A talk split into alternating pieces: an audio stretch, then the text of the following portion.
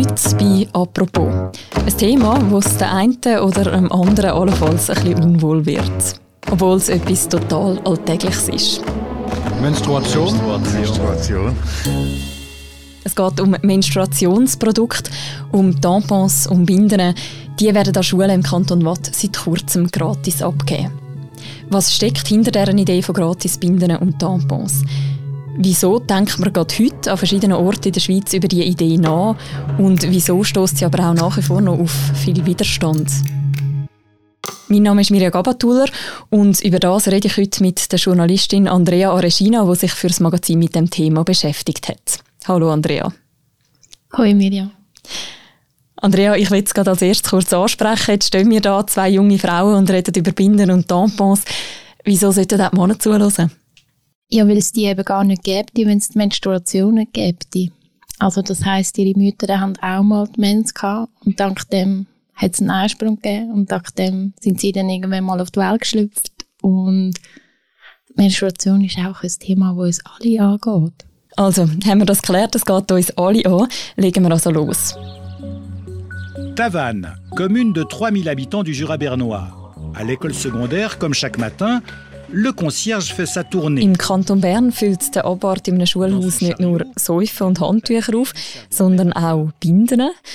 Und auch im Kanton Watt läuft seit kurzem ein Testlauf zum Menstruationsprodukt auf den Frauen-WCs von Schulen gratis abzugeben. Was ist die Idee dahinter? Ja, es geht darum, also wie es WC-Papier gibt, soll es auch Menstruationsprodukte geben weil die Menschen, die die Mens haben, teilweise nicht wissen, wenn die Mens kommt, man ist irgendwo, man hat vielleicht nichts dabei. Es gibt auch viele junge Frauen, die können sich auch kein Menstruationsprodukt leisten. Die überbrücken das dann teilweise mit einer Socke, fangen sie das Blut auf oder sie tun äh, mit Zeitungspapier einen Knäuel machen und das halt einfach so lösen und ich meine, die Gegenfrage wäre ja irgendwie auch noch spannend. Niemand von uns läuft durch die Stadt mit einer WC-Rolle unter dem Arm, sondern man weiß auch nicht, wenn man aufs WC muss, aber es hat das WC und man geht dort hin und meistens hat es WC-Papier, so, aber es hat kein Menschprodukt. Also es sollte eigentlich etwas Selbstverständliches sein, wie eben WC-Papier. Gibt es denn für das auch Vorbilder? Also ein Vorbild ist sicher Schottland. Seit dem letzten November ist es in Schottland so, dass überall in allen öffentlichen Gebäuden ähm, die Menstruationsprodukte kostenlos angeboten werden. Also es hat es einfach auf dem WC. Es gibt aber auch andere Vorbilder, wie zum Beispiel New York, wo das schon seit ein paar Jahren macht. Aber auch Paris seit neuestem, Italien, also alle Nachbarländer schon fast vor der Schweiz. Oder aber auch Neuseeland, wo das im Juni wird einführen aufs neue Schuljahr. Und dann gibt es aber auch in der Schweiz schon eine kleine Gemeinde, die das macht seit dem letzten August. Das ist Tavan, das dreieinhalbtausend Seelendorf hat das irgendwie geschafft. Mhm. Auf das Tavan, auf das möchte ich gerade nachher noch zu äh, reden kommen. Aber vielleicht zuerst noch, es gibt ja auch sehr viele Kantone in der Schweiz, die das eben nicht machen oder wo Vorstöße in die Richtung abgelehnt haben. Zum Beispiel Luzern oder auch Bern oder auch Wallis. Dort sind politische Vorschläge in die Richtung abgelehnt worden, dass man dort gratis Binden zur Verfügung stellen an Schulen. Wieso ist denn das so umstritten? Was sind die Argumente dagegen? Ich glaube, da spiegelt sich halt wirklich das wieder, was man in der Politik teilweise auf den Bildern sieht. Es gibt einen Wandel, aber es sind noch immer viele Männer, die in der Regierung hocken und das entscheiden, wo halt eben wie nicht das mitrechnet, sondern es ist einfach so, wie sieht das irgendwie so, ja, es nice to have oder, oder ein Luxus. Gleichzeitig könnte man sich ja fragen, auf den meisten WCs gibt es ja nach wie vor ein Pissoir. Das Pissoir ist ja eigentlich ein Luxus. Das hat man gemacht, weil ich glaube, früher hat einfach die Männer, also das Frauenstimmrecht haben wir in der Schweiz jetzt noch nicht seit Ewigkeiten, entschieden haben, wie unsere WCs aussehen, was dort reinkommt. Und das zieht sich jetzt halt auch noch ins Jahr 2021. Wir hören mal kurz die zwei Statements aus dieser Debatte im Kanton Watt. Auch dort hat es ja im Vorfeld eine Debatte gegeben. Das sind zwei Politikerinnen, die sich hier dazu positionieren. Je crois que c'est pas un problème. Ça veut dire qu'il y a une solution qui est d'abord la solution de responsabilisation personnelle. Et si on va plus loin, j'entends alors pourquoi ne pas distribuer à tout le monde des mouchoirs en papier parce que vous avez un rhume et que c'est gênant quand vous allez dans des toilettes publiques, il y a du papier toilette, il y a de quoi vous essuyer les mains, il y a du savon pour vous laver les mains. Tout ça, ça fait partie des produits d'hygiène. Eh bien, euh, il faut que l'État puisse aussi être là pour répondre à ce besoin supplémentaire de la moitié de la population tout de même. Also die eine sagt, eben, das soll selbstverständlich sein, wie Säufen und WC-Papier. Schließlich geht es die Hälfte von der Menschheit etwas an oder eben auch von den Schweizerinnen und Schweizer. Und die andere sagt, ja, aber wenn wir mit dem anfangen, das kommt dann als nächstes, wieso soll man dann nicht auch Nasstüchli quasi kostenlos machen, wenn man eine Verkältung hat? Was würdest du da erwidern? Ja, ich würde sagen, also damit man sich nicht verkältet, kann man eigentlich recht viel machen. Momentan Ingwertee trinken oder was weiß ich. Aber die Mens, die kann man nicht einfach abstellen. Also vielleicht hat sie ja eine Idee, wie man das machen kann. Dann wäre ich schon sehr interessiert daran. Man könnte jetzt denken, bei so einer Idee, da ist irgendwie Zürich oder Basel oder eine grosse Stadt in der Schweiz der Vorreiter.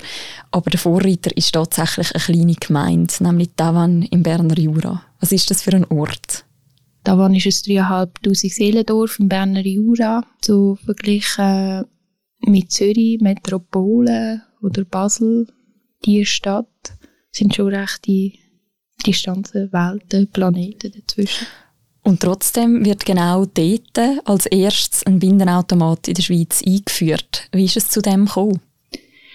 Die Sozialarbeiterin Rubina Könschan hat mir erzählt, dass sie mal Anfang des Jahres gelesen hat in der Zeitung, dass man im Berner Grossrat das Postulat abgelehnt hat, wo genau das gefordert hat. Und sie hat dann sich überlegt, ja gut, sie könnte das ja einfach in ihrer Gemeinde machen. Und sie ist dann zum Schuldirektor gegangen und hat sich mit ihm unterhalten. Der war zwar ein skeptisch gewesen am Anfang, hat sie mir erzählt, weil er gefunden hat, ja, Frauen könnten das, also die jungen Mädchen ausnutzen. Aber schlussendlich ist es ihm trotzdem wichtiger gewesen, da eine Vorbildfunktion einzunehmen. Und man weiss auch, dass es junge Mädchen gibt, die teilweise nicht in die Schule gehen, wenn sie ihre Mens haben, weil ähm, sie sich kein Mensprodukt leisten können. Und äh, sie haben das dann einfach durchgeführt. Also, und die Rubina Komcan hat dann überlegt, ja, wie machen wir das? Ja, gut, wir brauchen irgendwie einen Automat. Hat angefangen zu recherchieren. Hat festgestellt, gibt es gar noch nicht mhm. in der mhm. Schweiz.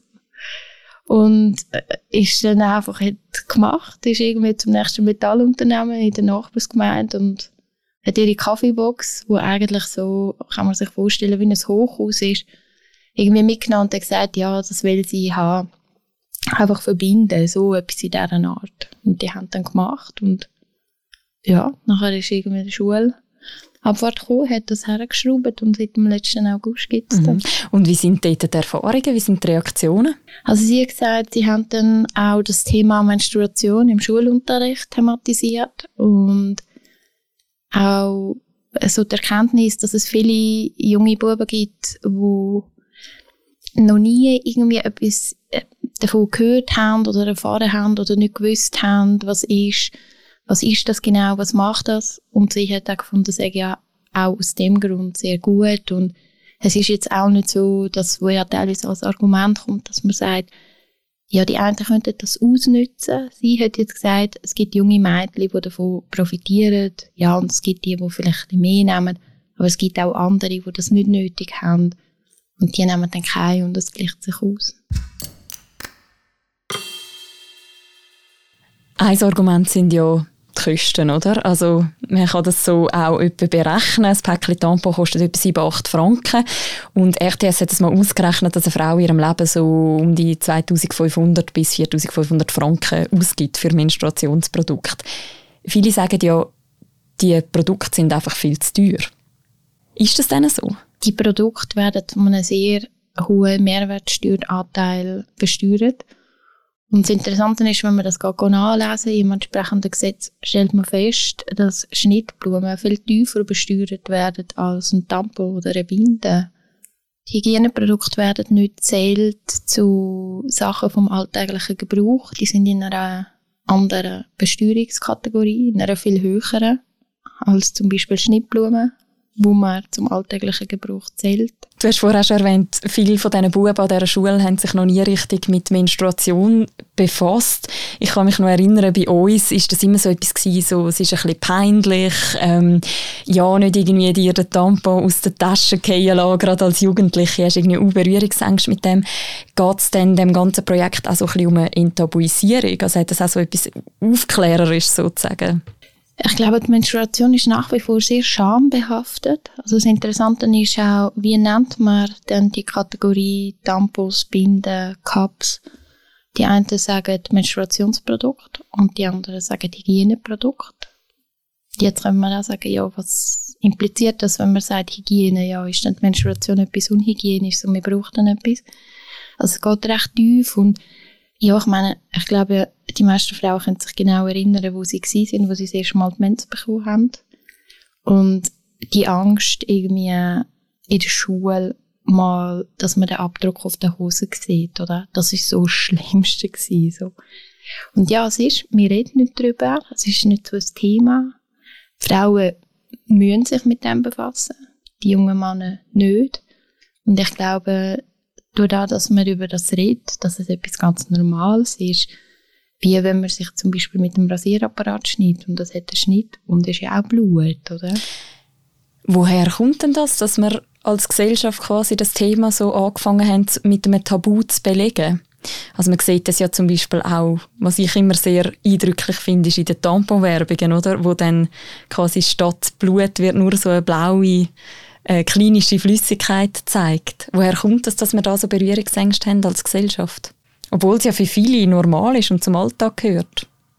Ja, ich würde mal sagen, dass Blut einfach als etwas ähm, Grusiges gilt.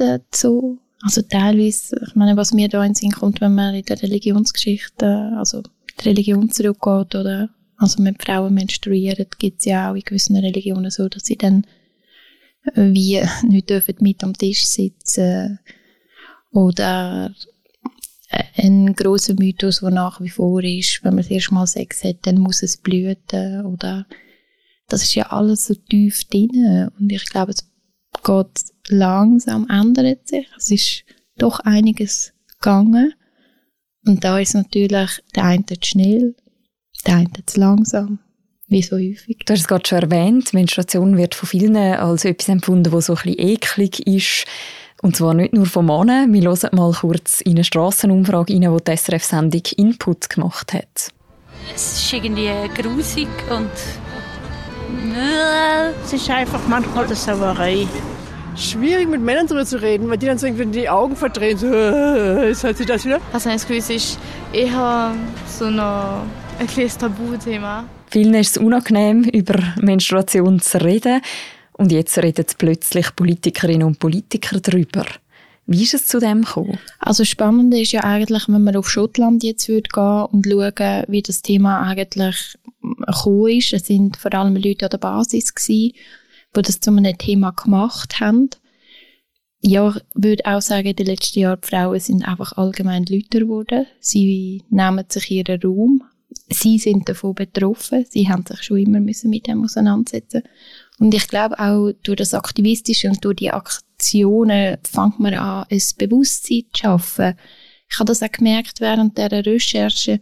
Ich habe dann auch mit teilweise Kollegen über das geredet und bin auch dort immer wieder so ein bisschen erstaunt gewesen, was für eine Ansicht sie haben oder wie sie das sehen. Spannend, so. Und dort auch wie gemerkt, äh, das Bewusstsein ist bei vielen noch nicht da. Oder man geht dann gerade sofort irgendwie auf Abwehr und sagt so, ja, aber wir Männer müssen uns rasieren, oder? Und man ist irgendwie so in einem Kampf, wo ich eigentlich finde, so, wieso können wir nicht gegenseitig anerkennen? Also, und einfach gemeinsam voranschreiten und die Sachen zu ändern. Und dann bist du irgendwie immer so auf Verteidigung. Mhm. Und trotzdem eben, es tut sich irgendwie etwas, also nur schon, dass man jetzt eben politisch über so Vorstöße verhandelt an verschiedenen Orten in der Schweiz. Spiegelt sich da vielleicht auch ein bisschen gesellschaftlicher Wandel da drin? Ich glaube schon. Ich glaube, es gibt äh, viele Frauen, die einfach zugeschaut haben, die geredet haben und die dann irgendwie an den Punkt gekommen sind, dass sie gemerkt haben, es ändert sich erst, wenn sie etwas anfangen zu machen. Und ich finde, Tavan ist ja eigentlich ein Beispiel, oder? In Tavan ist das passiert, weil eine junge Sozialarbeiterin einfach gefunden hat, so, ich mache das, oder? Das Gleiche in Schottland. Die Labour-Abgeordnete Monika Lennon heisst sie, sie hat das einfach zu ihrem Thema gemacht. Sie ist überhaupt noch nicht lange in der Politik, in dem Parlament und hat innerhalb von vier oder fünf Jahren das geändert. Ich meine, in der Politik geht es immer langsam, oder? Ist das eigentlich sehr schnell. Und etwas, was sie ja geschafft hat, ist auch, sie hat alle an dem Tag im Parlament, wo die gekocht sind, was um die Abstimmung gegangen ist, davon überzeugt. Also ohne Gegenstimme? Ohne Gegenstimme. Mhm. Hast du dann das Gefühl, das ist auch bei uns in der Schweiz ein eine Frage von der Zeit? Also, dass wir bald werden wirklich schweizweit so gratis Menstruationsprodukte einführen? Ehrlich gesagt bin ich unsicher, ob das bald wird passieren. Die Frage ist halt, wie wichtig ist es den einzelnen Politikerinnen und Politikern, dass man das will machen in ihren Regierungen, Städten. Durch das, dass in Tavan bereits in den Schulhäusern die Bindeautomaten gibt, ist auch die Stadt Zürich so weit, dass die Stadtpräsidentin selber gesagt hat, dass sie das möchte prüfen und anschauen. Die Frage ist, wie schnell wird das zumindest irgendwie in den Schulhäusern aufs neue Schuljahr sein? Surprise, surprise. Also warten wir ab, wie es im Sommer aussieht. Danke vielmals, Andrea, für das Gespräch. Danke dir. Das war es, eine weitere Folge von «Apropos», einem täglichen Podcast vom «Tagesanzeiger» und von der Redaktion Tamedia. Macht's gut. Ciao zusammen.